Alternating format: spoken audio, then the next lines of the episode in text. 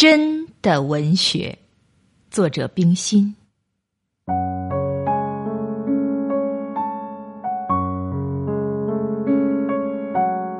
抄袭的文字是不表现自己的，勉强造作的文字也是不表现自己的，因为他以别人的思想为思想，以别人的论调为论调，就如鹦鹉说话、留声机唱曲一般。纵然是声音极嘹亮，韵调极悠扬，我们听见了，对于鹦鹉和留声机的自身起了丝毫的感想没有？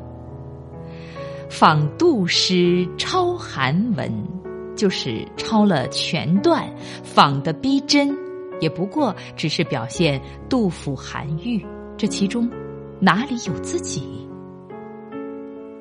无论是长篇是短篇，数千言或几十字，从头至尾读了一遍，可以使未曾相识的作者全身涌现于读者之前。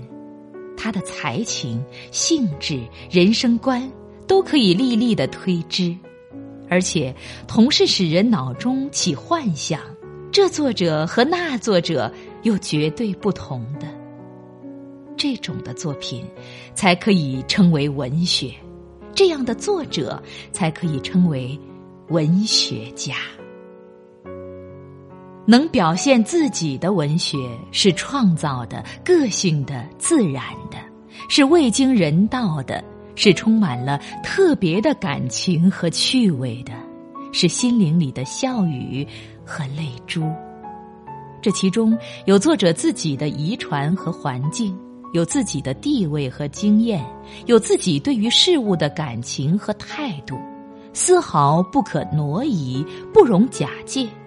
总而言之，这其中只有一个字：真。所以，能表现自己的文学，就是真的文学。真的文学是心里有什么，笔下写什么。此时此地只有我，或者连我都没有。前无古人，后无来者。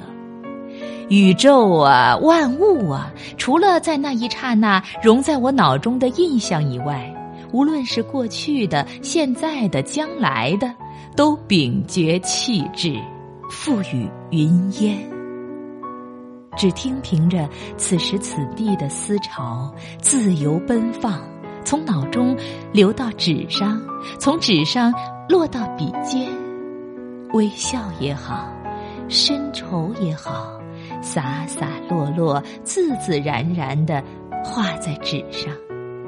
这时节，纵然所写的是童话，是风言，是无理由，是不思索，然而其中已经充满了真。文学家，你要创造真的文学吗？请努力。发挥个性，表现自己。